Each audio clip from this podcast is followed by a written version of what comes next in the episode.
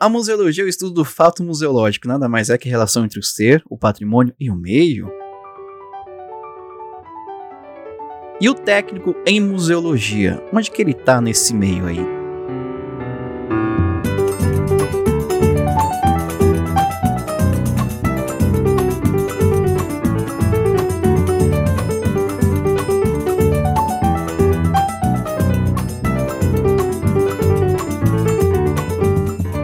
Olá, queridos ouvintes, tudo bem? Aqui é o Gustavo Nalva, estamos começando mais um Museando. Olha aí, Museando número 52, onde nós vamos conversar, né, tirar dúvidas, falar que, que a gente sempre disse, né, em vários, em praticamente todos os nossos programas, falamos que eu, Ju, Marina, somos técnicos em museologia, mas, né, tem gente que não sabe, né? Gente que ouve a gente que não sabe o que é um técnico em museologia. Então hoje nós vamos tirar essa dúvida, né? Então vamos falar sobre a formação do técnico em museologia e o mercado de trabalho para essa galera. Entrei no grupo bom. Então vocês estão, né, como já disse, sou eu aqui, Gustavo Nalva, e comigo nessa bancada para fazer esse programa hoje, minha querida, linda e maravilhosa Julia Nagueiros. Alô, Brasil! Brasil! Como vocês estão hoje? Ah, eu tô muito feliz de estar aqui com essa maravilhosa Claro, Marina, claro, mas também Cecília está aqui. Eu estou assim emocionadíssima. Cecília fez muito parte da nossa trajetória aí no técnico e vocês vão perceber que a gente tem muita coisa para aprender. É isso aí, né? Então, como a Ju já falou, temos também Marina Gouveia. Marina Gouveia, se apresente, pessoal, aí hoje. Boa noite, museanders, tudo bem? Que bom que estamos aqui juntos nesse episódio 52 e a gente vai falar sobre muitas coisas e curiosidades de o que, que é né, um técnico em museologia, o que faz, qual é a diferença para o museólogo, onde habitamos, o que comemos, o que fazemos, e por aí vai. Até eu estou tentando descobrir até agora. Brincadeira, brincadeira, ah, ah, é, brincadeira. É isso aí. E eu, eu não, não posso Bom, meus ah. colegas de mestrado ouvem também esse ah. podcast.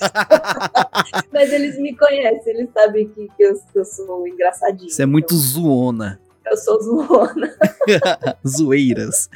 Mas é isso. Então, para falar sobre isso, a gente trouxe a pessoa que é especialista nesse assunto, que é uma pessoa linda e maravilhosa, que a gente gosta muito, que indiretamente é responsável por esse podcast, indiretamente. Caracas. Se não fosse ela. Não diretamente, eu acho. Diretamente, é. Diretamente, diretamente, porque se não fosse ela, os três aqui não se conheciam basicamente, né? É ela, nossa querida Cecília Machado. Oi, gente, é um prazer estar aqui. Oi, todo mundo que está escutando. Bom dia, boa tarde, boa noite, depende do horário que nós estamos sendo escutados. Agradeço imensamente a oportunidade de estar aqui. Eu estou com três queridos, né, egressos do curso. É, o meu nome é Cecília Machado, eu sou historiadora e pós-graduada em museologia pela Fundação Escola de Sociologia e Política de São Paulo. Na minha formação, na época que eu me formei, a Fundação Escola era o único curso em nível de pós-graduação de museologia no Brasil, né? Tem um pouco esse histórico, inclusive eu vou começar já já a contar, né? Então eu fiz história, depois fiz a pós-graduação em museologia eu atuo com museologia desde sempre, é, assim, mistura completamente minha vida, né? Eu não tenho vida pessoal, eu tenho vida museológica, né? Acho que é assim um pouco com todo, todo mundo, né? Que trabalha na área. Eu dou aula no curso técnico de museologia da ETEC Parque da Juventude, é o único curso técnico do Brasil e ele funciona na ETEC desde 2006, quando ele é, na verdade, idealizado. Vou contar também um pouco sobre essa questão. Eu sou coordenadora desse curso desde 2007 e atualmente, assim, via de regra, eu, eu atuo né, diretamente com o Conselho Regional de Museologia e na atual gestão eu ocupo o cargo de vice-presidente. Podem fazer as suas perguntas, pessoal. é isso aí. Cecília, olha, é um prazer enorme receber você aqui. A gente já tinha, né, Cecília, marcado antes de fazer isso, antes da pandemia, mas aí veio pandemia e nossa, né? Agora que nós estamos retomando aí e finalmente estamos gravando esse episódio especialíssimo aqui. É, gente, só pra gente começar o programa, né? Antes da gente começar o programa, recadinhos. Um recadinho muito importante que eu acho que vai dar resultado, porque já está dando resultado. No final do outro programa, a gente comentou que se você quiser, você, pessoa que está nos ouvindo agora, tem um, uma pesquisa, trabalha com museologia, trabalha com cultura, tem algum um assunto que você acha que seja legal falar com a gente gente, vem, manda um recado pra gente aqui, manda um recado pra Museando, vai lá no Instagram do Museando, ou manda um e-mail também, tem várias formas de entrar em contato, e fala assim, ó, que tal a gente falar sobre isso? Que você aparece. Já veio uma pessoa, né, a, falando assim, fazendo esse convite para, gente, para nós gravarmos com ela e vai dar certo, hein? Então, se você tiver esse, esse alguma coisa interessante para falar com a gente, manda um recadinho. E bora lá falar sobre técnico em museologia.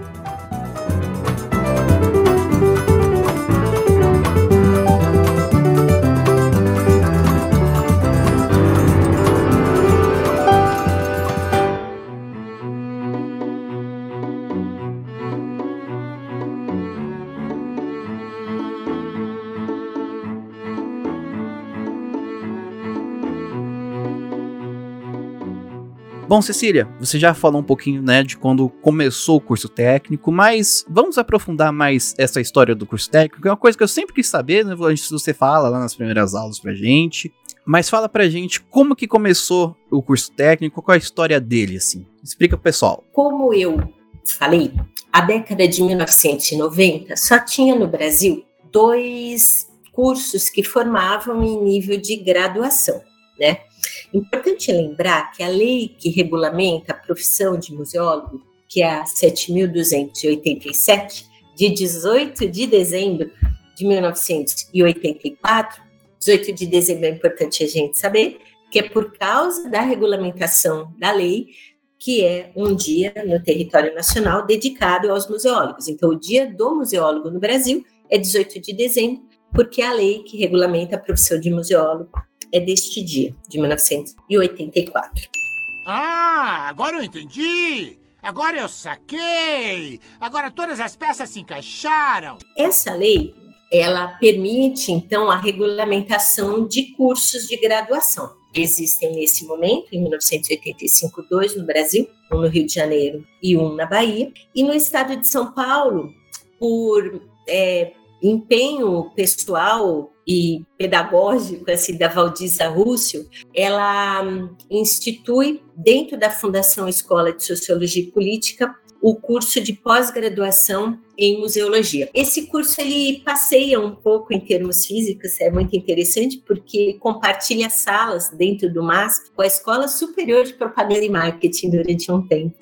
É super interessante isso, né? Porque a Valdiza e de modo geral, assim, né, o curso de museologia em São Paulo, ele teve que sobreviver fazendo parcerias. Depois, no MASP, ele vai então para a Fundação Escola de Sociologia e Política. A gente estudou também num, numa peculiar edificação que hoje é a ocupação da Rua do Ouvidor, né, ocupação Ouvidor, ali na Praça das Bandeiras. E esse curso ele atuou né, até 1992. Quando a Valdiza morre, não existe mais formação em nenhum nível no estado de São Paulo. Aí sim, fomos surpreendidos novamente. Quem quer fazer museologia ou vai para Bahia ou vai para o Rio. É a Secretaria de Estado da Cultura, que tem uma demanda bastante intensa de profissionais, já assim, uma eh, demanda reprimida, vamos dizer assim, né, por profissionais, porque a dificuldade de uma secretaria de Estado, até bem recentemente, né, de contratar profissionais fora da, do seu próprio organograma de executivos, etc. Todas as secretarias têm essa dificuldade. É importante a gente perceber isso, porque os museus, nas mais variadas secretarias, sofrem justamente dessa falta de organograma, falta de profissionais qualificados para exercer as funções, no caso nosso aqui, de funções é, técnicas da museologia. Então, terminando o curso, né, finalizando o curso da FESP, a secretaria começa a perceber uma inexistência completa de profissionais dentro dos museus da Secretaria de Estado da Cultura. Então, em 2005, a então diretora, né, do Departamento de Museus da Secretaria de Estado da Cultura, naquele momento, não era Unidade de Preservação do Patrimônio Museológico, era Departamento de Museus, era DEMA, a Silvia Antibas, é, faz uma parceria com o Centro Paula Souza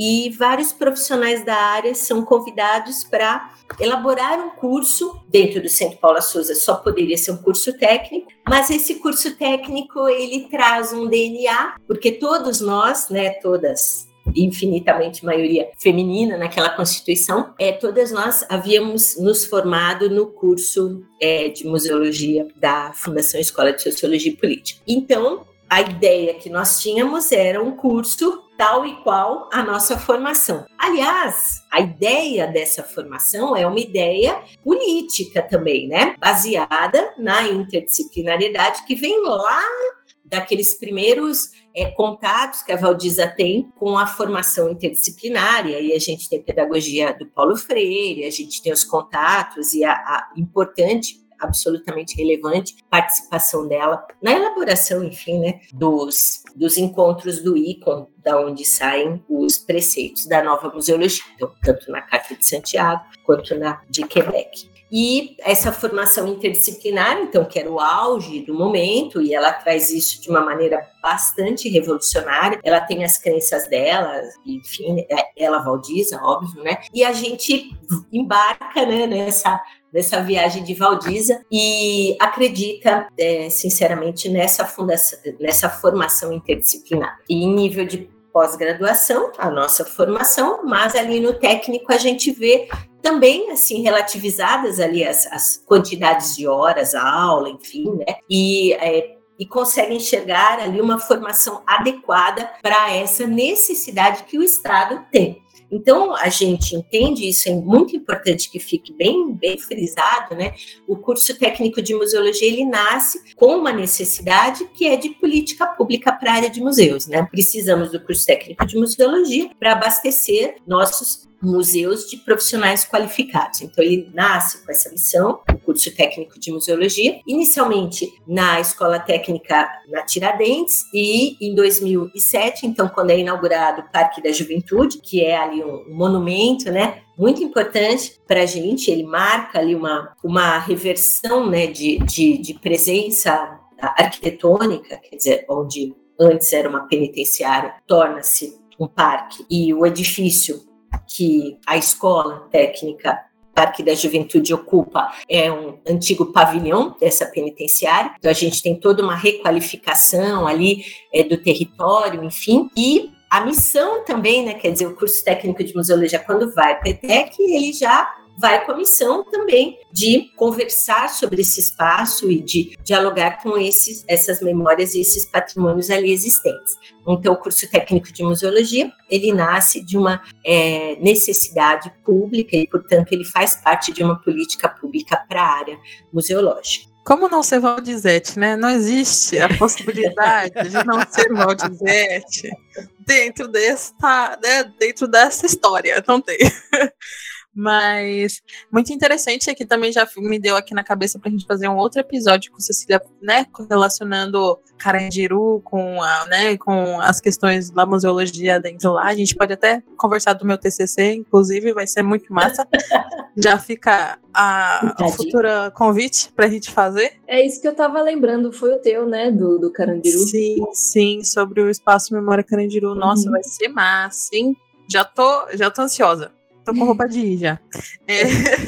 Uma outra coisa. vários, viu? São 17 TCCs sobre memória cardíaca. Sim, dá pra gente fazer uma coletânea. Cada um fazer uma, uma série TCCs. Eu acho. Oh, a gente é, poderia, né? Oh, oh, vamos, já anota aí. Série TCC. Eu tô, eu, eu, Demorou, bora. TCCs.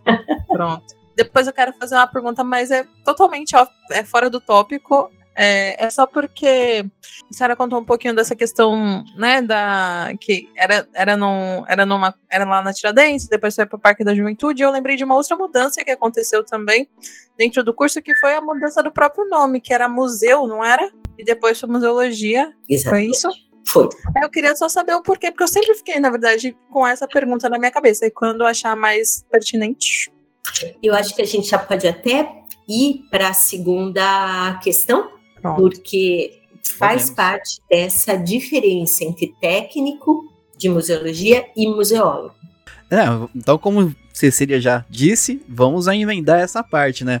É, Cecília, conta pra gente qual que é a diferença entre o técnico, entre eu no caso, e ao que a Ju e a Mari estão virando. Elas estão virando em nível de mestrado, né, Gu? Prosseguindo né, com a Lei 7.227, de 18 de dezembro de 1984, que institui né, o profissional museólogo, que legitima, né, que regulamenta essa profissão, fica bem definido ali na lei quais são as funções do museólogo. Né? Muito bem. As funções do museólogo via de regra, são elaborar, planejar, construir ferramentas, construir estratégias. Mas, como já diria Valdiza Rússio, não se faz museu sozinho. A interdisciplinaridade, ela está não só implícita, como explícita na nossa profissão. O técnico de museologia, ele funciona como aquele profissional qualificado para trabalhar principalmente nas áreas fim ou meio da cadeia operatória.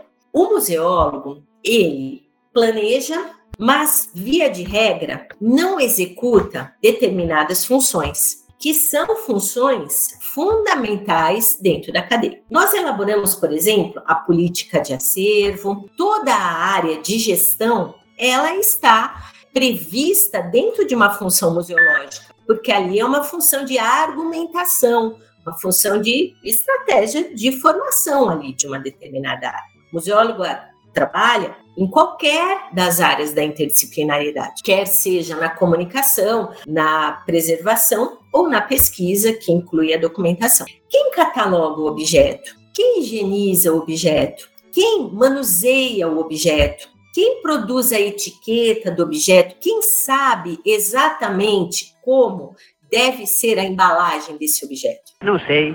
É o técnico. É quem está trabalhando. O técnico é a linha de frente da atividade museológica. O museólogo sabe fazer? Pode fazer? Pode, sabe. Mas o museólogo, por ser responsável por estratégias, tem atividades outras além da execução da própria finalidade. Um exemplo eu estou dando da preservação e da documentação.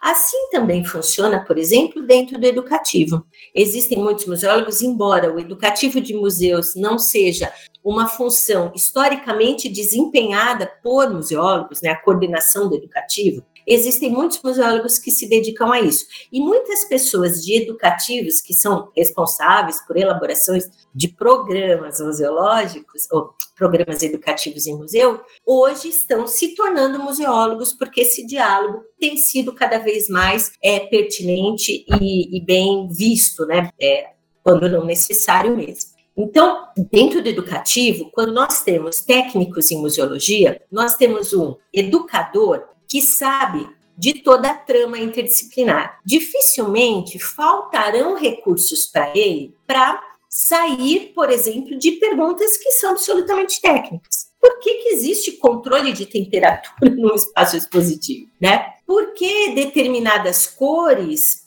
afetam o meu olhar? Tudo isso, o técnico de museologia está ali pronto, rápido, mesmo não tendo feito parte, por exemplo, da produção executiva dessa exposição. Ele é completamente capacitado para avaliar aquelas questões.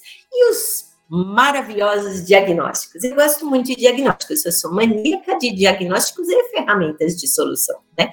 Eu amo diagnóstico, porque no diagnóstico você tem condições de trançar todas as perspectivas de uma instituição e dialogar a partir delas. Então, o museólogo precisa do técnico, inclusive, para executar esse diagnóstico. Esse diagnóstico ele é elaborado por um museólogo, executado em todas as suas pontas, geralmente, né, é assim que eu idealizo esse processo todo. Ele é executado ali nas suas ações né, diárias pelos técnicos, tudo isso é processado e é, de novo, é uma retroalimentação. Né? Então, vem para a equipe museológica, vamos dizer, uma coordenação, mas não uma coordenação é muito distante ali, né? Da, ela é uma coordenação que participa, é um grupo, né? É um grupo de profissionais que trabalha ali bastante atrelado. E se colocam essas questões na mesa, né? Então, um técnico traz determinadas observações, outros outras, e tudo ali na mesa fica é, resolvido de uma maneira mais orgânica com o profissional museólogo.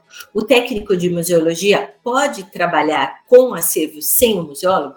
Não. Pela lei, não. Né? O técnico de museologia, ele é, não é contemplado na lei que regulamenta a profissão. É uma luta árdua, árdua mesmo, quase exaustiva, porque a gente lida principalmente com a ignorância dessa minha última fala. As pessoas entendem, e um grande número de museólogos, né, entende, e de uma forma corporativa esse entendimento, né, que o técnico é um concorrente no mercado de trabalho. E não é, né, são formações bastante diversas. A responsabilidade do museólogo é muito clara, e a do técnico também é. Nós não temos o amparo da regulamentação da profissão, mas nós temos desde 2002, então já faz um certo tempo, né?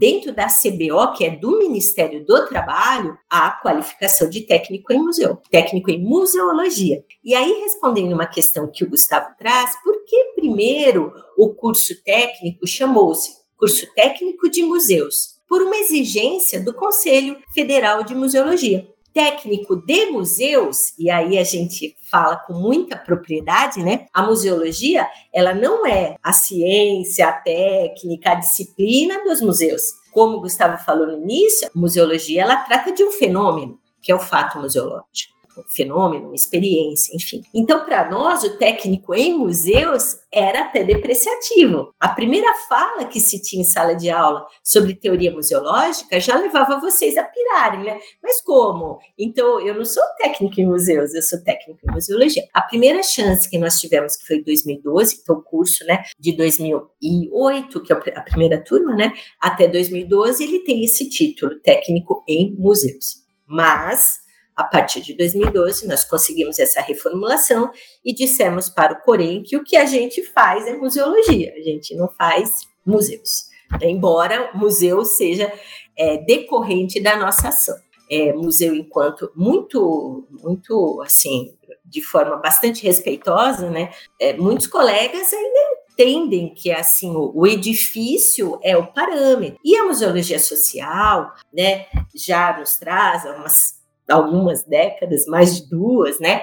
A prerrogativa de que essa, o fato museológico, ele acontece para além dessa edificação. Hoje a gente entende os museus de comunidade, os museus de território, os processos museológicos do meu uma pessoa que eu admiro apaixonadamente, que é o Mário Chagas, traz para nós reflexões que são amplas, diversas, propícias necessárias, né, que a gente tem que mudar, né? Essa casinha que limita a gente, ela tem que ser aberta, né?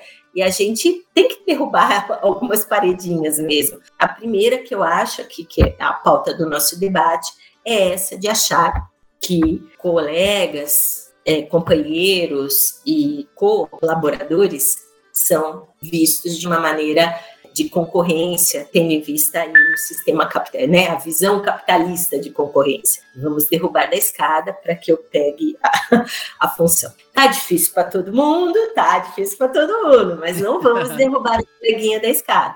Posso, posso, posso contar um caos? Só mas... deixa eu fazer uma justiça. Na verdade, quem perguntou o, o, o sobrenome foi Juliana. Oxe, tá bom. O causo é a Marina cheia dos causos, né? É verdade. Lembrei do- de, uma, de um- uma cena que era muito recorrente na Pinacoteca, quando eu era educadora lá. E aí foi bem na época que eu estava cursando, né, o, o técnico. E aí, como a exposição estava naquela época, hoje em dia já modificou, né?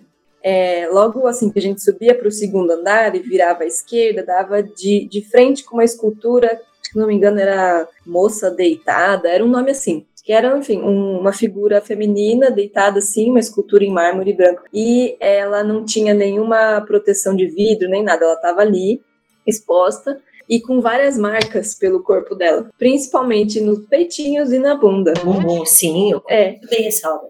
e aí, é, todo eu, eu, eu levava gru- grupos de idosos, né, para conhecer o museu. E todo mundo parava ali e falava: Marina, o que, que estão fazendo com essa escultura? ela está manchada. e bem nos lugares que ela não deveria estar manchada e não sei o quê.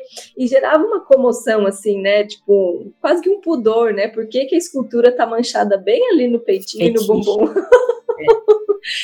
E, e, enfim, e aí é, eu achava muito legal aquela escultura estar exatamente ali, porque é, geralmente idosos, vários deles nunca tinham entrado no museu, achavam que não podiam, que não era lugar para eles, enfim. E aquela escultura, ela servia muito para desmistificar e explicar também, é, com exemplos, o porquê não pode tocar nas coisas em certos ambientes. E aí, do tipo, ai, não pode tocar porque é chatice, é, sei lá, não, ou falava assim, eu não sou criança, não vou quebrar, sabe uma coisa assim? E aí eu mostrava ali a escultura, falava, ó, a nossa mão tem gordura, tem o, tem o ar, tem tudo ali que colabora para que a escultura fique manchada. É isso. E aí serve também como um, um fio ali para as questões de educação patrimonial, né? E aí as pessoas, Exatamente. as pessoas começam a criar esse vínculo, falar, ah, entendi. Agora que eu entendi, eu começo a fazer sentido, faz sentido para mim. Então eu vou, enfim, até repassar para os colegas, ou então é, passar a criar outro tipo de, de impressão sobre esses ambientes que são, né?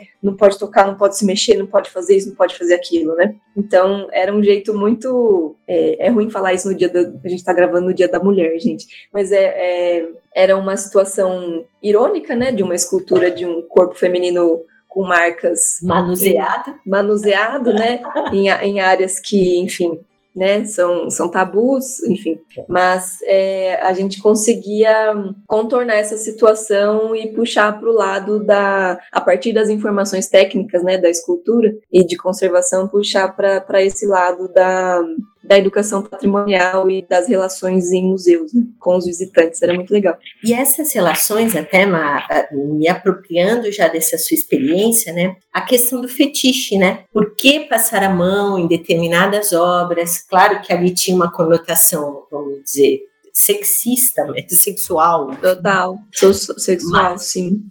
Mas é, também trabalhar essa questão, né, da, além da representação da mulher, o porquê que algumas pessoas transformam uma determinada obra num fetiche, né? Por exemplo, a gente sempre tratou disso em sala de aula, por exemplo, a Vênus de Milo ou a Mona Lisa mesmo, né?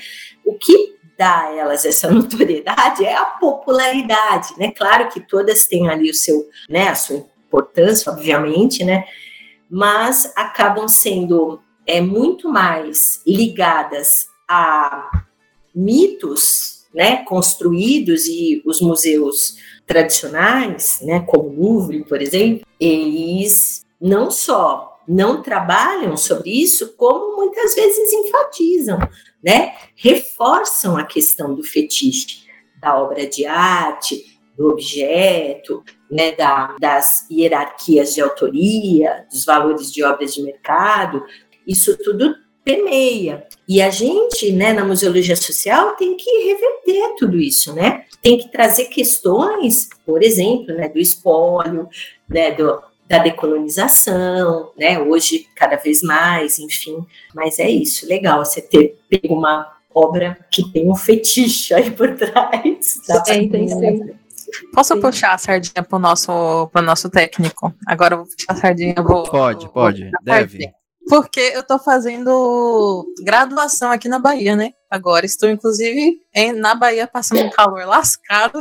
Entendeu? Percebe o sotaque dela? Ela tá adquirindo sotaque, senhor. Ai, gente, o mais legal disso. Eu quero ir para Bahia. Eu disse que eu ia mudar de Todo, território. todo mundo que vem E aqui meu título, obviamente, né? Título de eleitor.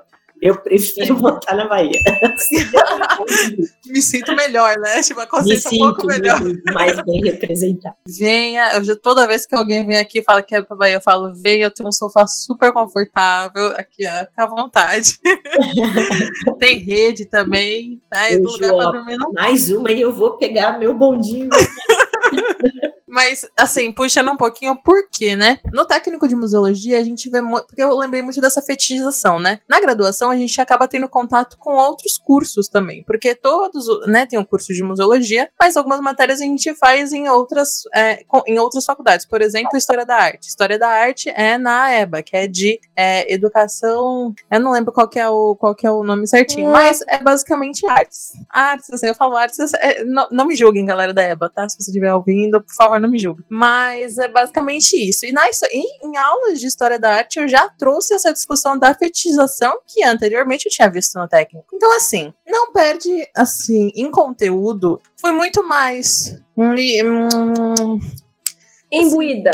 Imbuída, gostei, mas. Muito mais imbuída de. de assim, reflexões. exatamente de reflexões. Me apossei de reflexões que fizeram muito mais sentido dentro da graduação depois, claro. Mas durante o técnico, a gente fez discussões muito, muito boas, assim. E discussões que técnicos têm, tem que ter. Tipo, não é, um, é o que a gente chama de monkey job, né? Não é um trabalho que você fica fazendo repetidamente e é só isso. A gente aprende também a pensar o porquê que a gente está fazendo aquilo. E dentro da graduação, por exemplo, eu conseguia comecei agora a desconstruir várias coisas que eu ainda tinha com documentação, que eu achava um porra que não sei o quê. E aí minha professora falava: olha. Mas nem toda documentação é igual, a gente tem que ver o contexto da instituição para a gente conseguir entender qual tipo colocar. E aí existem esses que você já viu, mas existem outros, e tipo, um- a cabeça vai assim abrindo, mas claramente o técnico em museologia foi o que começou realmente a trazer essa vontade de aprender mais. Isso, ponto, né? Sim. Isso é óbvio. Por isso que eu vim fazer a graduação. Mas digo que o técnico em museologia é muito bom, viu? Não é esse negócio aí que o povo fica achando que, ah, que quer roubar emprego, que quer. Gente. Eu tenho a mesma impressão, sabia, Ju? Que assim, no, no mestrado, é, em termos de Você tá Quantidade- fazendo na É, USP? na, na USP, isso, estou fazendo na USP. Em termos de quantidade de matérias, é, eu acho que eu sinto falta, sabe, de, de matéria, é, de, enfim, de permear outras áreas em nível mestrado, sabe? Mas como é focado na pesquisa de cada um, é por isso que, que é reduzido, né?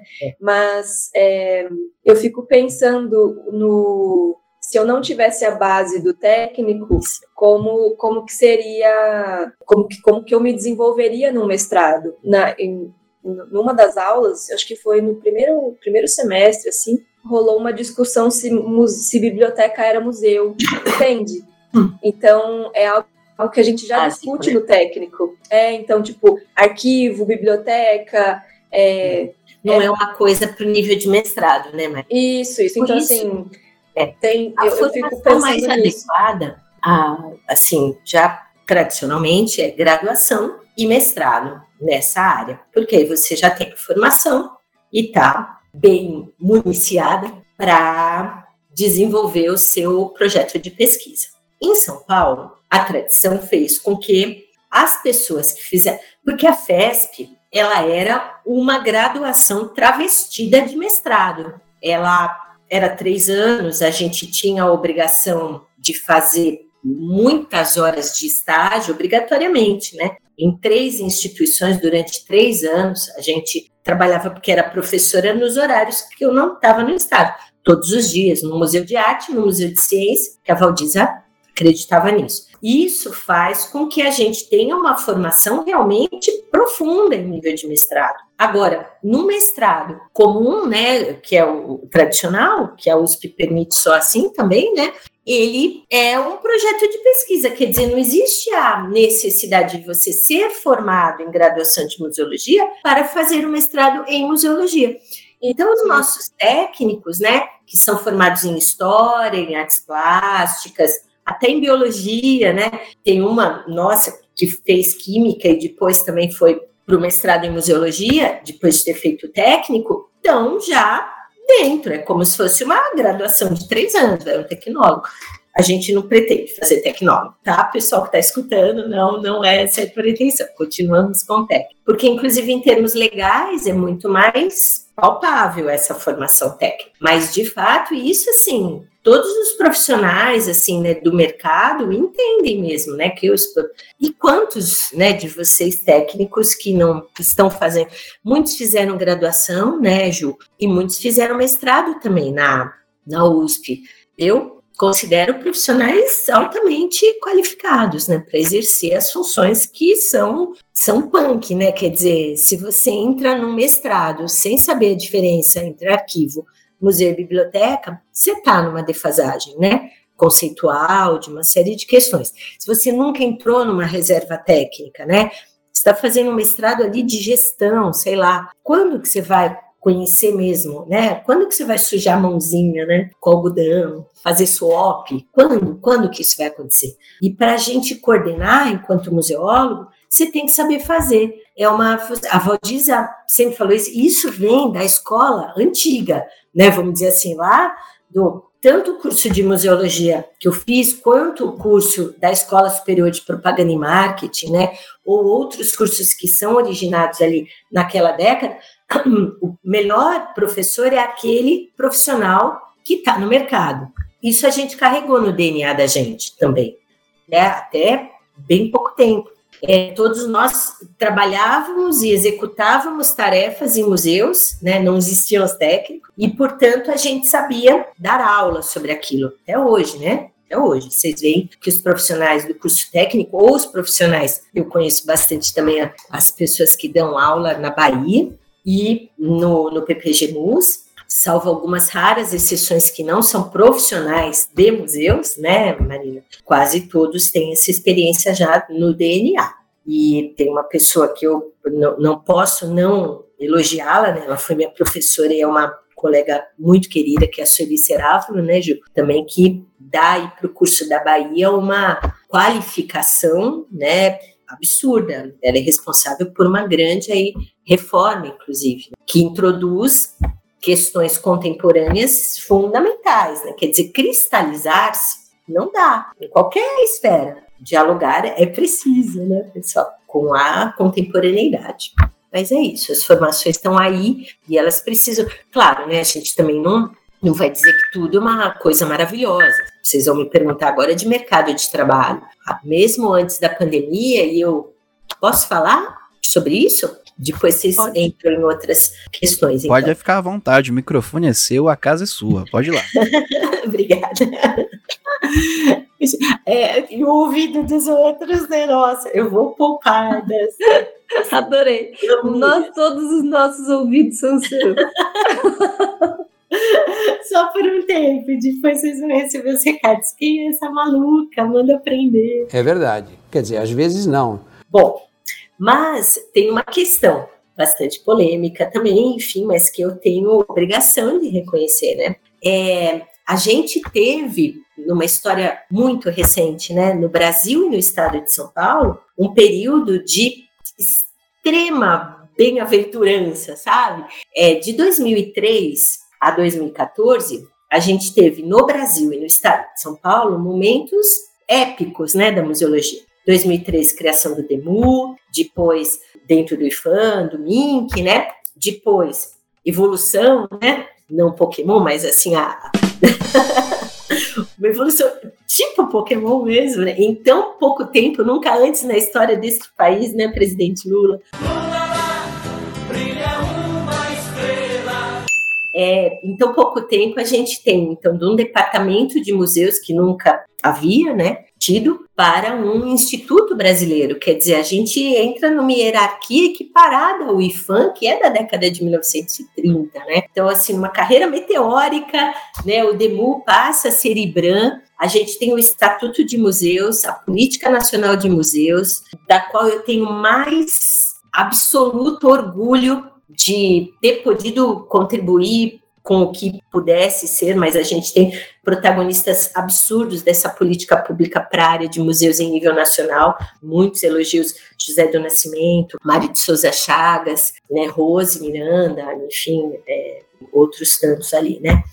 E no estado de São Paulo, também um momento de profundas reflexões, né? Com a reestruturação da secretaria, então o DEMA, né, aquele que fez o curso técnico de museus, é, passa a ser unidade de preservação do patrimônio museológico, a reestruturação do CISEM, que é, para mim, assim, se, é, se morrer hoje, eu morro feliz por ter participado desse, desse momento, né, então, que foi em 2008 até 2013, a gente tem todas essas reflexões no Estado Nacional, a criação, a re, o ressurgimento de, do sistema brasileiro, dos sistemas estaduais, e dentro da política pública nacional, a institucionalização de quase duas dezenas de cursos de graduação de museologia, né, no território nacional. Se a gente tinha só dois até 2003, né, em 2014 a gente já tem mais de 15, né? Eu não lembro exatamente se são 19 ou 14, enfim?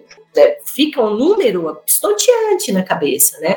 Então, esse processo de é, consolidação de uma política pública em nível nacional e em nível estadual fazem com que a gente também reflita muito positivamente sobre o mercado de trabalho, né? Mas aí é inevitável, né? É, já no impeachment da presidente Dilma, assim, uma primeira ação do, do usurpador Temer. Bem que eu pedi, um, bem que eu pedi uma pastilha. É terminar com o Ministério da Cultura, né? Que depois o, o nefasto põe a, a pá de cal.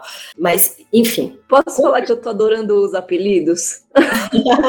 a narrativa com esses apelidos de personagens como, tá ótimo. Como não amar Cecília Machado? É, nefasto, nefasto é a palavra do dia pra mim, vou usar. Ou não aplicada. Gente, então, a reflexão que eu faço dentro da minha área, não estou falando de na, nada, nem vou, nem vou olhar o ladinho, entendeu? Só na minha área. Assim, o que a gente tem de construção é, se não tivesse havido essa seriedade nessa construção, né, e nas ferramentas institucionais que o Estatuto de Museus, os planos, né, e o Estatuto de Museus, olha só o que ele deixa de herança, basiquinho, né, a obrigatoriedade de se fazer o plano museológico das instituições. Então, a gente já está aí há um, um certo período, quase, nossa, gente, quase oito anos, né, dessa tentativa de destruição e a gente ainda carrega, não só em forma de resistência, porque a gente é resistente. Se a gente já teve momentos bons, a gente também já teve momentos ruins, viu, pessoal da direita? A gente vai tomar o poder de novo, acreditem. E a gente vai fazer com que a museologia siga o rumo que é devido a ela, né, por, né, e de transformação social. É isso que se pensa, né, que se deve pensar. É nisso que a gente tem que focar, né? Tá, estamos num momento ruim, estamos num momento ruim. O mundo todo está numa. Isso agora basta dizer, né, que com a pandemia a gente sofre por um mundo completamente louco, né, absurdo, desejável esse mundo que a gente vive trabalhando com biólogos, eu vejo que a gente não está indo no rumo certo em termos de planetinha, é. mas eu acho que dá para a gente é, retomar um, o rumo, né? Já num campinho mais, bem mais singelo, que é essa necessidade de transformação social e de inclusão, eu acho que a gente tem como também é, voltar a ter, né? Mercado de trabalho é abertura de postos que realmente reflitam uma necessidade social. É nisso que eu acredito, em qualquer profissão, qualquer profissão. se a gente vê a procura por medicina e enfermagem, todos os derivados de saúde neste momento da pandemia, obviamente que é um reflexo de que precisamos desses profissionais, né? Essas pessoas estão procurando se qualificar nessa profissão porque há uma necessidade dela, né? E assim também foi com museologia. Acredite, da década de 90 que tínhamos classes com seis pessoas, hoje nós temos mais de uma dezena de universidades com classes acontecendo, com professores, o curso técnico de museologia com cinco, seis candidatos por vaga, que é o único no estado, ou do estado de São Paulo é o único no Brasil também. Então, é, esses egressos, eles têm aonde procurar emprego, né? porque também a iniciativa privada começa a entender desde ali do mesmo período, né, final da década de 90, início da, dos anos 2000, começam a entender que a sua própria história precisa ser preservada e difundida para a qualificação da sua própria marca. Então, é um reforço mercadológico eu usar a minha história como um potencial positivo, né? Até aquelas que destroem o meio ambiente fazem isso, né? Porque não as honestas e, e bacanas não podem fazer. Então, a gente vê, de modo geral, as instituições bancárias, educacionais, todo mundo investindo na sua própria memória. Esses são os campos abertos, né? Muito, tem muito campo. Só que esse mercado precisa conhecer o profissional necessário. Ainda concorremos, né, no, no, ponto de vista até positivo, com historiadores, né? Muitas vezes é contratado um historiador, nada contra, eu sou uma historiadora, né? Mas o historiador ele sabe que ele precisa ali de uma especialização, ou ele procura a própria especialização, que é o caso de muita gente que entra no curso, ou um artista visual que vai cuidar de uma coleção e precisa se especializar, e entra no curso, né, ou na graduação, ou na, no técnico, aqui no estado de São Paulo. E beleza. Agora, tem também, né, esses historiadores, enfim, tem que procurar, né, se não vai se qualificar, tem que procurar o profissional adequado. Senão fica capenga, né? Você não, não dá conta de tudo, né? Historiadores, a gente não dá conta de tudo, a gente precisa da interdisciplinaridade, né? Historiador, muitas vezes, né, eu posso falar, porque é, é voz, né? não estou falando mal de outro profissional, mas às vezes a gente se qualifica como semideuses, né? Os responsáveis por tudo. Biblioteca, arquivo e museu, viu, Marina? Que eu já vi aí coleguinhas entrando de sola, não, imagina, adoro livros, portanto, vou trabalhar em biblioteca. Adoro museus, portanto, vou trabalhar em museus. Mano, não, se especializa, né? A gente tem, a gente dá o maior valor para quem se especializa na área, a gente gosta muito, né? No, do meu ponto de vista, não existe reserva de mercado. Quanto mais coleguinhas eu tiver, melhor profissão eu terei, sabe? É uma visão um pouco né, na, na contramão de quem pensa de uma forma corporativa e, para mim, inadequada e obsoleta, tá? Porque quanto mais profissionais tivermos nas, na nossa área, nas mais diferentes formações, é melhor para todos nós. É melhor. Então, tem o técnico, tem o mestrado, tem aquele, Marina, lá na, na quando a lei foi promulgada né, em 1984, quem já trabalhava em museus há cinco anos também teve a chance de obter o título de museólogo, né? É o provisionado. Esse provisionado ele teve determinado período para se qualificar como museólogo, mas a gente também tem essas pessoas e até Hoje elas estão atuando, mas a maior parte aqui no estado de São Paulo são museólogos oriundos né, do curso da FESP, e agora a gente já está com um volume bem significativo, né, de museólogos no estado de São Paulo, oriundos do curso de mestrado da Universidade de São Paulo. E alguns que vêm de outros estados, por exemplo, Juliana Monteiro, né, nosso queridaço Paulo Nascimento, que não está em São Paulo, está em Minas, mas quando ele veio, agregou muito, né, vocês sabem disso. Tudo da Bahia, Ju. Bahia é linda.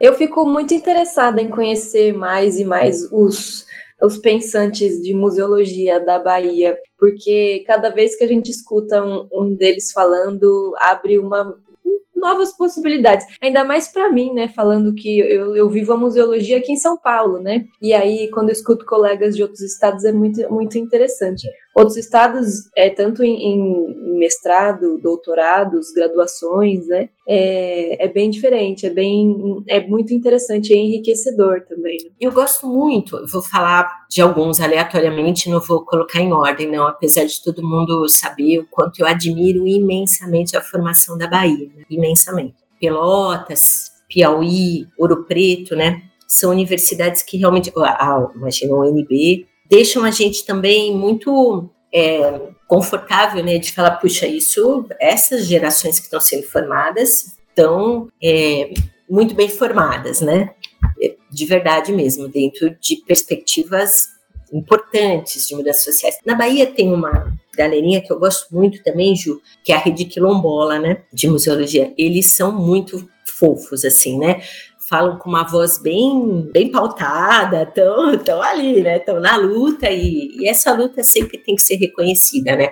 quem tem voz tem que falar, né? Sim, a gente tá pensando agora numa semana, na verdade, um semestre de calorada que a gente vai dar uma dividida, que eu tô fazendo parte do centro acadêmico lá. Tá. Aí conversando, claro, né? Vamos em claro. qualquer lugar, assim. Mas junto com a professora Ana Paula, né, que muito, que agora é a coordenadora do colegiado, a gente vai fazer também um processo de ter é, algumas palestras, não, mas algumas conversas, e a Rede Quilombola tá dentro disso, e NAC já convidei também pra gente para falar com a gente, é incrível e tá nessa, nessa luta, né, que é Sim. como seres políticos somos, estamos na luta aí, mas estamos, é muito, muito, na luta. Muito legal mesmo. E a gente é uma voz política mesmo dentro da cultura, viu, gente? Cada vez mais eu tenho esse conforto, assim. Ontem a Suzy foi lá no curso, né, a convite do João. Ela fala sobre museus comunitários, aí historiciza tudo e, nossa, né, coloca a gente num, né, numa uma linha de raciocínio muito, muito coerente, muito correta. Elogio bastante ela, muito jovem e muito competente, né? E ela foi falar sobre o Jardim Vermelhão, o processo museológico lá do Vermelhão. Aí, sabe, quando você vê isso concretamente, né? Crianças, né? Que eram 14, 15 anos ali com a Suzy e, e o debate, e o João, né, da Conceição também, que é um cara muito importante a gente vê que a museologia social está tomando conta, né? Que bom. e aí a gente faz cair velhos craquelês, sabe, Ju? É, esses não precisam ser consolidados. A gente realmente precisa que a tinta verdadeira vigore, né? Assim, o processo é realmente da gente retomar o rumo correto. Tem discussões sendo feitas eu não tenho redes sociais, vocês sabem disso, né? Todos vocês, profunda aversão a elas. E não me considero desqualificada ou, ou um Neandertal por causa disso, não mesmo. Minhas reflexões continuam e quando me dão o microfone, vocês veem que eu falo mais de uma hora, né? Então, é, quando eu vejo essa galera trazendo aquilo que é importante mesmo, né? Eu, eu fico muito orgulhosa. Parabéns para vocês. E vou resumir com duas palavras: parabéns. E, obrigado. Obrigadão. Gente, eu tô em love aqui com essa entrevista. Com essa, eu tô até quietinho aqui, só tô ouvindo assim. Ai, que legal, gente. ai, ai. Mas, se Deus quiser também, inclusive ano que vem, vou, vou entrar para o, o ramo da, para o pessoal da graduação aí. Vamos ver, né? Fazer parte, vai fazer parte da turma. Vou, da turma da graduação. Da turma da graduação, vamos ver. Vamos que vem. É, inclusive, Cecília, é, um, um, comentários aqui, né, que eu fui pegando da fala. Incrível, né, como a profissão de museólogo era regulamentada e a de profissão de, de historiador, que é a nossa, né, né tipo, né, o nosso, nossa formação, a nossa só foi é, regulamentada ano passado, se não me engano, ainda foi, né? O Bolsonaro tentou vetar, mas as pessoas derrubaram o veto, né? É uma coisa interessante. E, Cecília, pra gente passar aqui pra próxima pauta, eu quero fazer uma pergunta nada a ver aqui, mas é só para ter gravado e, as pessoas, e a gente poder usar isso como carteirinha. Oh. oh, só pra gente usar isso como carteirinha. Porque assim, gente, vocês que ouviram esse episódio até agora, caso não tenham sacado, a gente vai entregar o jogo agora, porque Cecília, ela foi aluna da Valdiza. Ah. Cecília foi, Valdi foi aluno, aluna da Valdiza. Cecília, nós aqui, seus alunos, alunas, alunos, né? Nós podemos nos considerar netos intelectuais de Valdiza?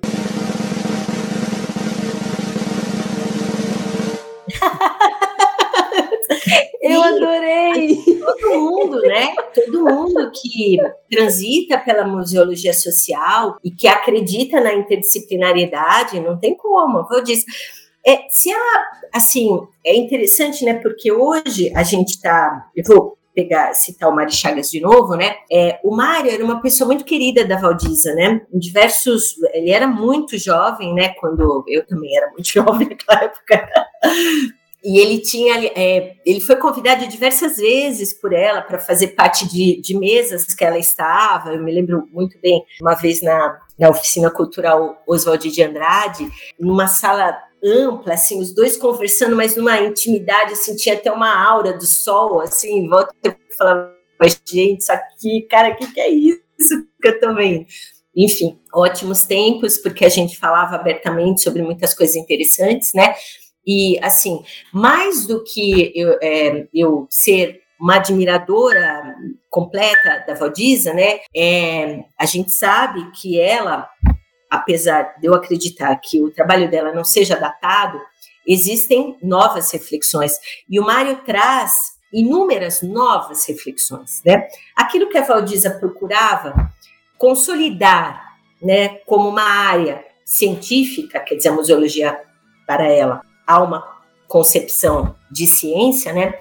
O Mário já dá um passo ali, sim, tô de acordo, tô nessa, me formei aí, mas para nós hoje é claro que é um processo, porque a sociedade é um processo.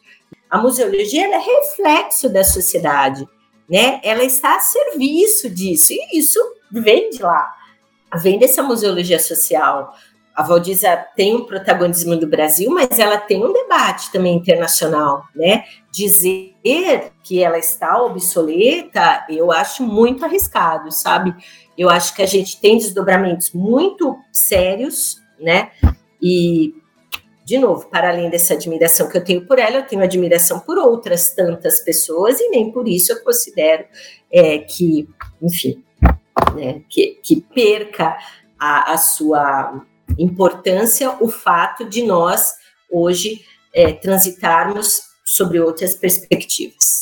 Afinal, a sociedade ela muda a cada momento e a museologia a acompanha. Então, novos termos, por exemplo, como processos museológicos, né, os debates que se tem sobre ecomuseologia ou museologia de território ou é, sociomuseologia, que é uma questão bastante pautada. Eu sou a Marília Cury, é, foi minha professora e, e eu nem preciso dizer o quanto eu a amo, né? E ela traz uma reflexão bastante grande sempre, sempre que eu apresento algum texto, né, para ela, qualquer coisinha que eu escrevo até e-mails, né, sobre as terminologias. E vocês sabem isso desde o primeiro dia de aula, os termos que a gente usa, eles são realmente pautados em, em processos, né, são conceitos é, criados para para significar determinadas coisas e não dá para a gente passar batido, não é uma coisa, né? Ah, hoje é isso, amanhã já é aquilo, ah, então vou rasgar isso porque ela, o, o, o amarelinho tá fora de moda, então eu vou pegar o azulzinho. Eu, eu, tive uma, uma lembrança nostálgica aqui, que você falou, Cecília, do, dos tempos áureos, né? Lá nos anos 2000 e por aí vai. Eu já vou denunciar a minha idade, né? Em, bre em, breve eu vou fazer 30 anos, inclusive. É, não são tempos áureos, né? Virão novos tempos. Isso, isso. Mas no, tá só no, no, no né, passado em que glorificamos. Passado importante. Isso, um passado importante que as políticas públicas estavam bombando e aí abriram caminhos, né, para as nossas atuações. Tinha plano de carreira para educador em museu. Eu tô passada, chocada. Gente, eu lembrei assim, ó. É, foi, foi, é, foi muito, foi muito. Seria meu sonho. Foi muito lá atrás, assim, ó. Muito lá atrás. E aí, de plano de carreira, a gente passou pra MEI. É, tá bom. Aí fui. Budadão. Hoje você só tem uma rede. É, e eu sei lá. Emprego. Né?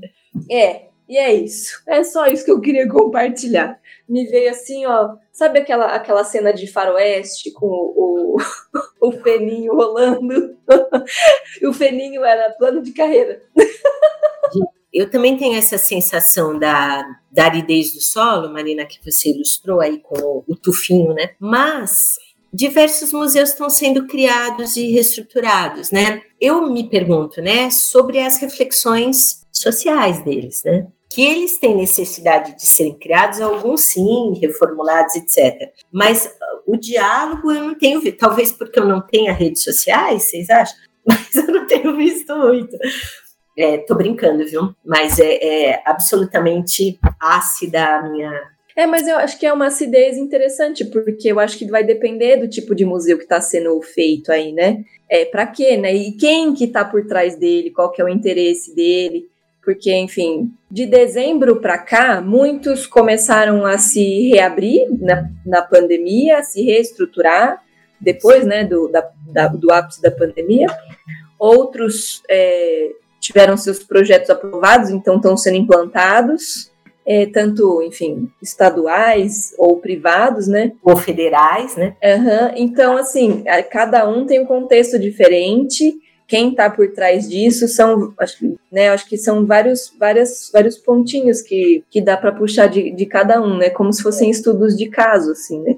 Mas a quem, a quem interessa cada um, que tipo pois de é. museu Agora, é esse? Se a gente for refletir mesmo, o importante não seria a gente se preocupar com quem está por trás, mas que a gente pelo menos visualizasse quem estaria na frente, né? Quer dizer, que, que, quem é o representante da sociedade que está à frente, enfim. Mas eu acho que é porque a gente está no mais absoluto capitalismo, coisa chegou no Ai, museu, nem, nem me fala de capitalismo. Ficar rico museologia. Ai. É, você não acredita. Falando é. em ficar rico com museologia, eu vou me expor agora. É, eu, eu, não, tudo bem, eu, eu sempre me exponho Você aqui. Segura. É, eu sempre me exponho. Cuidado, é... viu, Marina? Ah, não, tomo cuidado, tá tudo bem. É, eu ia dizer que agora eu estou compondo a equipe que está implantando o programa educativo do Museu da B3. Então a gente está tendo formação de investimento porque, enfim, é um. B3, Mar? É a Bolsa de Valores, Ai, a Bolsa de Valores. Ah, sim, não. Então, por isso eu falei, nem me fala em capitalismo, né? Eu, eu, nunca imaginei que eu ia numa formação de equipe, enquanto é, parte da equipe de, de, do educativo, eu ia fazer ia ter formação sobre investimentos, assim. E, e, é, e assim, de fato, elementos, né, que compõem aquele museu e bom, farão parte da nossa desse projeto que está sendo implantado, né? Mas, gente, assim, e a transdisciplinaridade? Quem falou Exato. que biologia não é transdisciplinar? Exatamente. E aí eu tô, eu tô assim, ó, minha cabeça está. Sabe aquele meme do, do cérebro expandindo, assim? Então, é, eu tô Pode isso. Aí eu, Marina. É, e aí eu, eu quero ficar rica com a museologia, vou virar investidora, coach de museólogos, investidora. E depois eu que tava pirando, pensando na, na Museando como uma organização, depois como uma empresa social, como você quer. Você quer fazer mais dinheiro ainda. Olha, ah, temos futuro, nada. temos futuro, ó. Sem, ronda o espectro, é. ronda o espectro do investimento. Investir, viu? Meus parcos recursos, viu? É, então. É, é. Bom, falando em dinheiro. Falando em dinheiro. falando em dinheiro, é incrível como a gente sempre acaba batendo no capitalismo em todos os nossos podcasts aqui. Gente, parece que o universo quer que as pessoas achem que somos comunistas. Nós não ah. somos. Só, só, alguns de nós. Olha o fantasma. Olha o fantasma. Olha o espectro que ronda. Olha o fantasma. Pior do que comunista e a gente tá caminhando pra aí. É. Do ponto Vamos de lá. vista positivo. É. Não, mas a gente brinca, a gente brinca de maneira séria aqui, Cecília, que a gente vai construir a, a gente vai fundamentar aqui a museologia marxista. Vamos pensar. Ah, aí. muito bom. Uhum. Podem contar é... comigo nas reflexões. Vamos aí, bora lá. Cecília, pra gente passar, infelizmente, né, nosso, nosso tempo vai se esgotando aqui, pra gente finalizar o nosso o nosso, o nosso bate-papo aqui, a gente já falou né, com da formação desse técnico, que ele os saberes, tudo. Qual que, né, qual que é o papel desse profissional dentro do museu e dos outros tipos de instituição, né? A gente também já falou isso, mas falando mais da carreira, do, do, do, do trabalho em si, né, do, do din da, da, da, do ganhar dinheiro, assim, né, para sobreviver mesmo. O que, que o técnico em museologia pode fazer dentro dos museus, assim, para, né, entender. Sim. Bom, ele vai trabalhar de forma interdisciplinar. As prerrogativas, por exemplo, como se abrem as vagas sempre, né? A gente tem as três grandes áreas, né? Preservação, pesquisa e difusão. E em cada uma dessas áreas existem áreas técnicas específicas que o técnico trabalha diretamente. Vamos pensar na área de pesquisa. Existem os pesquisadores, curadores, as pessoas ali que estão é, fazendo a programação, estabelecendo os eixos temáticos a curto, médio e longo prazo, etc. Quem está fazendo o levantamento é, de objetos, ao mesmo tempo catalogando, prospectando, agindo dentro da política de acervo, normalmente são técnicos, né?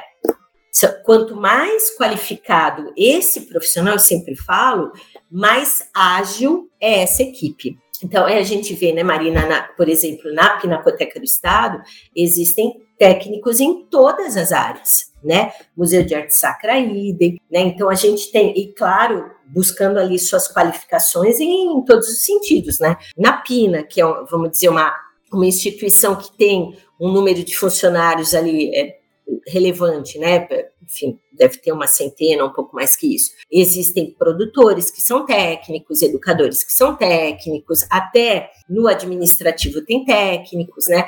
Na conservação tem técnicos, na documentação tem técnicos, né? Então a gente tem técnicos, isso dentro do museu é, vamos dizer, clássico, ele não é conservador, obviamente, né? A, a Pinacoteca tem uma dinâmica interessantíssima, protagonizada pelo educativo, né? Com muita, muitos tentáculos sociais aí, né? A região onde a Pina está instalada requer essa, é extremamente necessário e urgente, né? Mas se a gente pegar, por exemplo, a Fundação Bung, a, o Centro de Memória da Nestlé ou o Centro de Memória do Mackenzie, né? A gente tem técnicos em todas as áreas. Né? Inclusive, um centro de memória, ele requer não só o profissional de museologia, como também o profissional de arquivo, como muitas vezes o profissional de biblioteconomia. Né? Então, tendo técnicos e um gestor, que aí sim esse gestor ele pode ser um historiador, ele pode ser um economista, né? Vamos pensar Museu dos Valores, né? Ele é um economista e ele vai ter na sua equipe técnicos que são especializados nos processamentos técnicos, Gu. Todos têm processamento técnico, educador, processamento técnico. Quem elabora, como eu disse, né, ter um museólogo, ter um arquivista, ter um bibliotecário, dependendo da instituição, há muitos anos atrás, no Arquivo do Estado, existiam, além de uma gama de arquivistas, seis ou sete, tinha uma museóloga que cuidava de programação, né? que era eu, no caso, e depois fui substituída por outra. Clubes esportivos que contratam museólogos e esses museólogos contratam técnicos. Centros de memória que contratam arquivistas e esses arquivistas contratam técnicos de museologia, por exemplo. É complementar é saudável. Hoje a gente tem profissionais que são meus mestres, inclusive Ana Maria Camargo, a Silvana também Goulart, né? E os mais novinhos, meus coleguinhas, Camila Campoy, por exemplo, que trabalham de uma maneira interdisciplinar, são arquivistas. Quem não conhece, né? Joana Smith, a Joana transita em acervos museológicos há muito tempo, a Ana também, e transitam de uma maneira completamente é, de compor, né? A gente sabe as diferenças profundamente, isso é importante, né? Eu não vou fazer o trabalho de um arquivista, nem o arquivista vai fazer o trabalho do museólogo, mas juntos a gente vai fazer o centro de memória da melhor qualidade, para a gente publicar mensalmente revistas, como eles fazem no Instituto Fernando Henrique. Sim, sim. Inclusive, é, sem esquecer dos nossos outros colegas, os conservadores. É, eles, eu, enfim, tenho, tenho alguns colegas conservadores de Ouro Preto e a gente troca muito, muitas ideias, assim, né, sobre tanto informações deles para a gente e da gente para eles lá, é, em termos de educação patrimonial e, e, museologia, assim. Eles são restauradores, né, Mada, o FOC? Isso, conservadores, ah, restauradores, é, que é, para a gente não confundir é, a galera. Isso, isso, isso. Conservação e restauro. Isso. isso. Eles são conservadores. Eles são formados, Má. Sabe essa hierarquia, mas só que não, entre o museólogo e o técnico de museologia? Hum. É necessário um restaurador numa equipe de técnicos que vão conservar, né? Então, vamos dizer que o restaurador vai dizer exatamente como vai ser essa intervenção. Essa, esse, essa função dele cabe muito ônus e bônus também, porque tem uma equipe para compartilhar. Ele sozinho vai demorar 10, 20 vezes mais do que compartilhando isso, né? Mas o técnico está ali executando aquilo que o coordenador restaurador está orientando. Né? Sim, sim. Então, Inclusive, puxando a sardinha para o turismo, é, eles têm me contado que observaram uma melhora na visitação e na experiência do visitante depois que contrataram profissionais de turismo para trabalhar nos museus. E não ah, só como aquele guia que leva o grupo até o museu, entendeu? O, o turismólogo está trabalhando de dentro do museu. Então, a gente, né, a inter, trans, super, uber, disciplinaridade tá, tá, tá rolando aí. E é, como você falou, né, as coisas, elas se combinam, elas se alimentam, se retroalimentam, assim, né, é importante essa troca, é importante ter é essa variedade. Uhum. É imprescindível. É muito interessante como lá na graduação, né? A gente sempre também tem a mesma, mesmíssima, a mes, o mesmíssimo objetivo que se tem no técnico, que é não vir com resposta nenhuma. A gente só quer questionar mais. Quanto mais questionamentos, é quanto mais a gente conseguir dentro da nossa área que é tão, né, que tá tão informação, a gente conseguir criar novos conceitos, novas coisas, melhor ainda. E essa conversa com a Cecília só me fez pensar mais sobre mais coisa e trazer outras outras questões possíveis pra gente fazer outros episódios. Então, para mim, eu ganhei o dia, já estou ótima. A garganta tá doendo mais feliz. eu concordo com a Ju, porque a gente vai puxando, né? E aqui é tipo aquele negócio do mágico lá que vai puxando e não acaba nunca. E são Essa é cores é diferentes, né? E são cores, são, é um paninho com cores diferentes, assim, várias coisas dentro do paninho. E para quem é curiosinho, que nós é curiosinho, né? A gente podia ficar falando horas aqui. E o acho que nem é um, sei lá, que tipo de comentário é esse que eu vou fazer agora, mas é até um pouco afetivo é, o professor João, que deu aula para gente no técnico, é meu colega no mestrado. Então eu vou, eu converso com ele e falo, a gente, durante algumas matérias que a gente fez junto, a gente ficava conversando sobre, né? Como se fôssemos colegas de sala, e não, mas eu, eu demorei para virar a chave, eu falava, não, o João era meu professor, agora é meu colega. E aí é, é legal isso, né? Porque tem, tem uma troca muito interessante enquanto, enquanto colega de, de profissão e também e enquanto, enquanto essa relação de professor-aluno, né? É isso. Gosto muito da museologia por causa disso também. A gente sempre vai se, vai se, vai se encarar em alguns tipo, quem era seu professor virou seu colega, pessoas que você. Eu tive aula com o Cauê também do CCBB, que era que virou meu colega, mas no te... enquanto técnico. Agora ele tá no catavento. Agora ele está no tratamento. desculpa, desculpa. É, eu falei que era, né? Que era, que a gente. Por que, que eu falei que era? Porque foi gente foi no técnico. Lembra sim, que a gente sim. foi lá?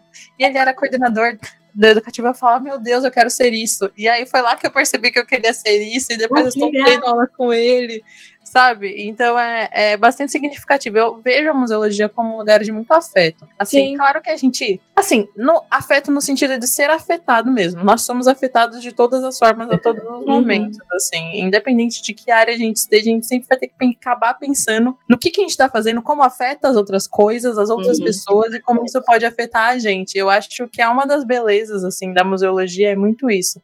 E Eu ainda quero acreditar que sim, Ju. É. embora. É, e ainda sobre afeto também é muito afetivo para mim conversar com Cecília, porque me lembra um pouco casa, sabe? Me lembra um pouco São Paulo, me lembra um pouco onde eu Ah, que fofinho! É, é, verdade, me lembra um momento muito incrível na minha vida que eu estava fazendo técnico e, e estagiando. E ai meu Deus, antes, antes da pandemia eram momentos é. assim, melhores, assim, né? Mas também eu senti um soprinho de, assim, com as, algumas falas que a professora. Eu vou chamar. Eu sempre chamo de professor. Se for professor para mim uma vez, vai ser sempre professor. não adianta. Não adianta. é, que, a professora, que a professora trouxe que essa questão, esse sopro de esperança, assim, de que tempos melhores virão.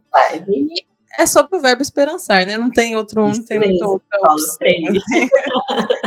É sobre esse verbo. Como, gente? Quem já, ixi, quem já comeu pedra amassada, gente, Isso aí vai passar. A gente lamenta muito, principalmente por causa da pandemia, né, gente? Porque se já estava ruim só com o nefasto, a pandemia deu uma Escancarou as mazelas todas. Pesou, pesou, né? A gente não merece. Mas é isso. Tem que agora revigorar, né?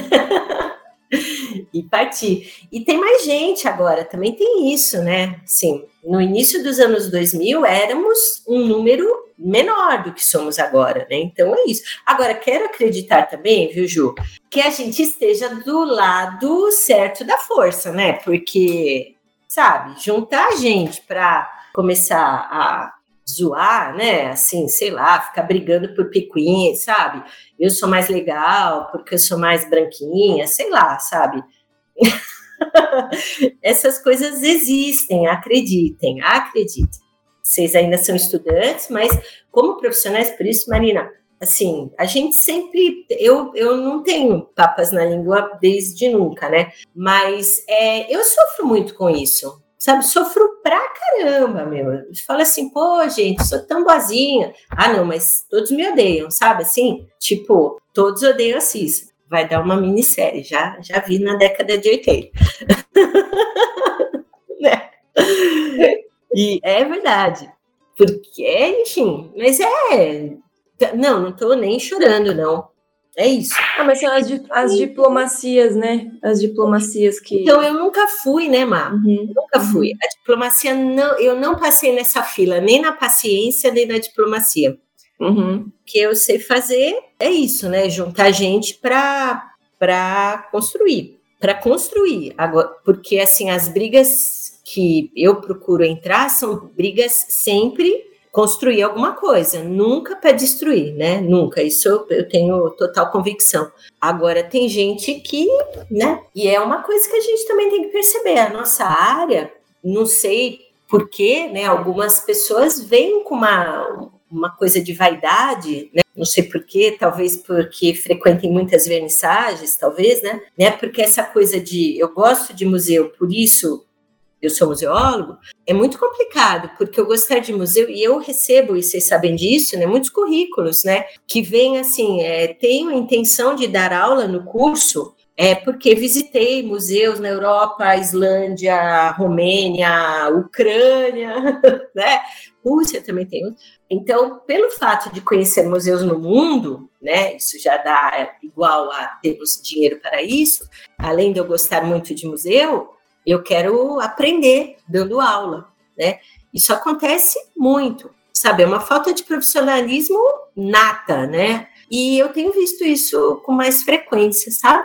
Pessoas que adotam essa postura, né? Eu gosto muito de museu, então eu sei tudo de museu. Sabe de nada, inocente. Coisas que desde, por incrível que pareça, desde o início da década de 2000 eu não via tanto. Sabe, gente me chama para conversar, me convida para fazer coisas e essa pessoa sabe mais que eu de museu, porque ela gosta de museu. Muitas, mas muitas. Aí você se sente assim, né? Como eu já falei, já avisei. A fila da paciência eu não passei também, né? Então eu já pego minhas coisinhas, ó, eu tenho mais que fazer, eu tenho que ajudar o Roberto, né? Eu tenho que ajudar um monte de gente que tem que fazer coisas, né? Então, se o meu tempo, que não é de ócio, é sempre de é, né? Eu ofereço gratuitamente, muitas vezes, vocês sabem disso, né? Grande parte, inclusive, do meu dia é para ajudar projetos que eu acredito, né? Passo a não acreditar quando vem com esse tipo de coisa, né? Assim, enfim. Na carteirada, né? Precisa filtrar, viu? Precisa uhum. filtrar. É isso. Então, Cecília, assim, pensando que, vamos dizer que pode ser que alguém que não tem contato nem com história, assim, sabe? Alguém que não é desse rolê, tá pesquisando na internet, cai nesse podcast aqui e tá pensando em fazer o curso. Qual o seu conselho para essa pessoa? Faça. Vai no site etecparquedajuventude.sp.gov.br Então, realmente, assim, é, vale a pena conhecer. Faça até o fim, né, Gu? Faça, Faça até o fim. até o fim. Então vale realmente a pena conhecer essa área, né? Eu mesmo entrei meio que, meio que assim para conhecer e acabei ficando. Inclusive, estamos aqui, né? Você sabe que o Cauê entrou com 16 anos? Nossa, 16 anos, olha. 16 anos. Ele fez o técnico, depois fez a graduação, mestrado. Fica um beijo A Taina Rios, é, todos muito jovens e sempre estão na área, assim.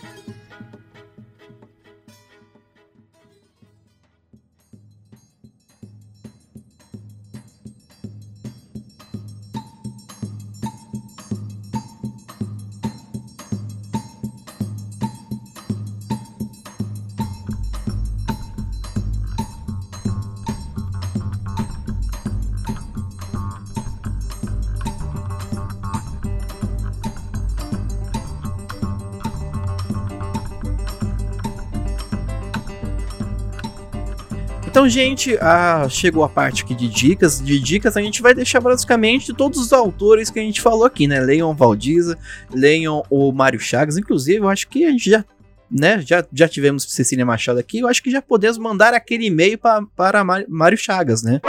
Será? Será? Se ele Vamos Ai, meu aceita? Deus. Gente, eu vou ter que Será? comprar uma roupa mesmo pra isso. Vocês Tá fazem. chegando esse momento, eu vou ter que estudar. Eu vou ter que estudar. Ler mais ainda. Ai, Então, Mário, fique. Como que, eu vou, como que eu vou citar Mário Chagas se eu estiver falando com o Mário Chagas? Já, Mas- já trouxemos Cecília e Inês Gouveia. Falta, Mário é um doce. Ele é um doce. Um doce. Então, Mário, fica esperto aí na sua caixa de e-mails, beleza? Bom, fica aí essas indicações. Peguem todos esses autores, esses professores que a gente falou aqui, inclusive Paulo Freire, e leiam eles, tá? Gente, muito obrigado. Lembrando que você, se quiser, você ouvinte que queira ajudar a Clio, né? Porque ó, o museu faz parte da Clio. Então, se você quiser. Não, se você estiver à vontade, né, de sentir a vontade de nos, nos ajudar financeiramente, temos cinco maneiras. Primeiro pelo Pix, tem o nosso e-mail, é na verdade é o e-mail da, da Clio, né? Clio, ah, cliohistorialiteratura.gmail.com, manda o Pix. PicPay, o arroba Clio História e Literatura. Nós temos também as camisetas na Vandal, né? Compre lá, a gente vai mudar a loja, pode deixar, a gente vai deixar, a gente vai dar um jeito de baratear nossas camisetas. Compartilhe, né? E tem a maneira clássica também que a gente sempre repete aqui, né? Que no Catarse, no www.catarse.me barra você pode nos, nos ajudar a partir de 5 reais. Só cinco? 5 reais. Ó, Só Só cinco. cinco? É, só 5 reais. A partir de 5 reais você pode nos ajudar a criar mais e melhores conteúdos aqui para todas, todos e todes aqui, todas as pessoas que estão vendo.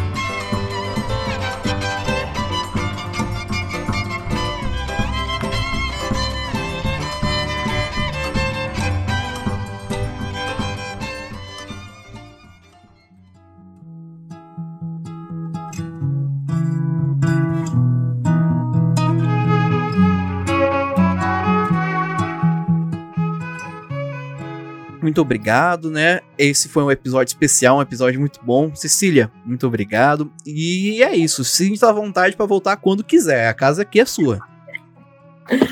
Obrigada, gente.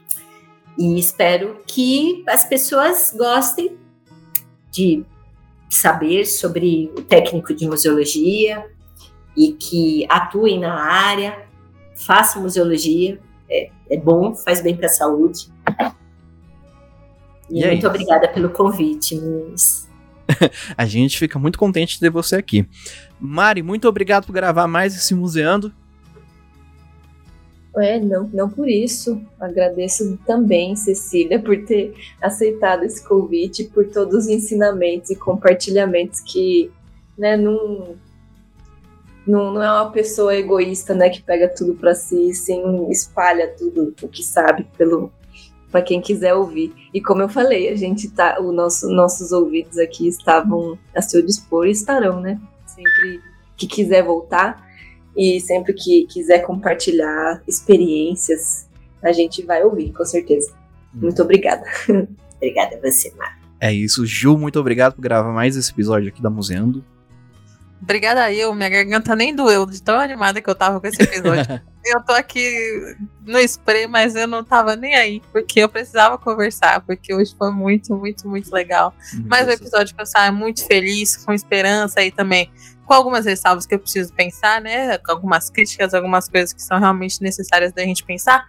Mas é isso, eu espero que quem esteja ouvindo tenha um pouquinho mais de vontade de fazer um técnico em museologia, ou então continuar nesse técnico em museologia, fazer uma graduação em museologia, porque a gente sabe que a área é muito grande e a gente está aqui para ser esse apoio também para vocês, se vocês quiserem, viu? Estamos aqui sempre. Só um último recado para a gente encerrar o episódio mesmo.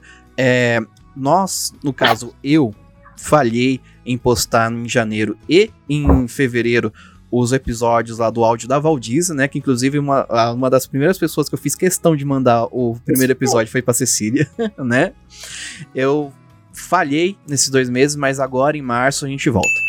Pode deixar que a gente vai voltar e vai publicar todos aqueles episódios que a gente falou para vocês que publicariam, né? Certo? Então, gente, muito obrigado. Obrigado mesmo por ver esse episódio. Esperamos que vocês estejam mais curiosos e com vontade de fazer esse curso, de conhecer o técnico, né? E é isso. E para encerrar, só gostaria de dizer que o curso técnico em museologia e os museus seguem vivos.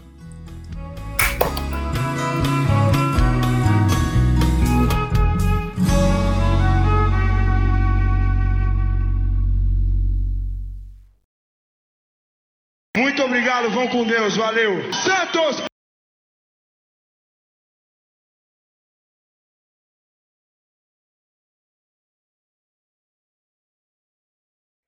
A museologia é o estudo do fato museológico, que nada mais é que a relação entre o ser, o meio. Opa! Ai, errei. Eu fico nervoso falar essa frase na frente de Cecília. Outro dia me acusaram de ser Valdizete. mas isso é uma. Eu falei assim, nossa, mas eu nunca encarei isso como uma crítica. Ai, mas é. Olha, ah, é um orgulho. Olha aí, é uma, eu considero um é. orgulho também. Vamos lá.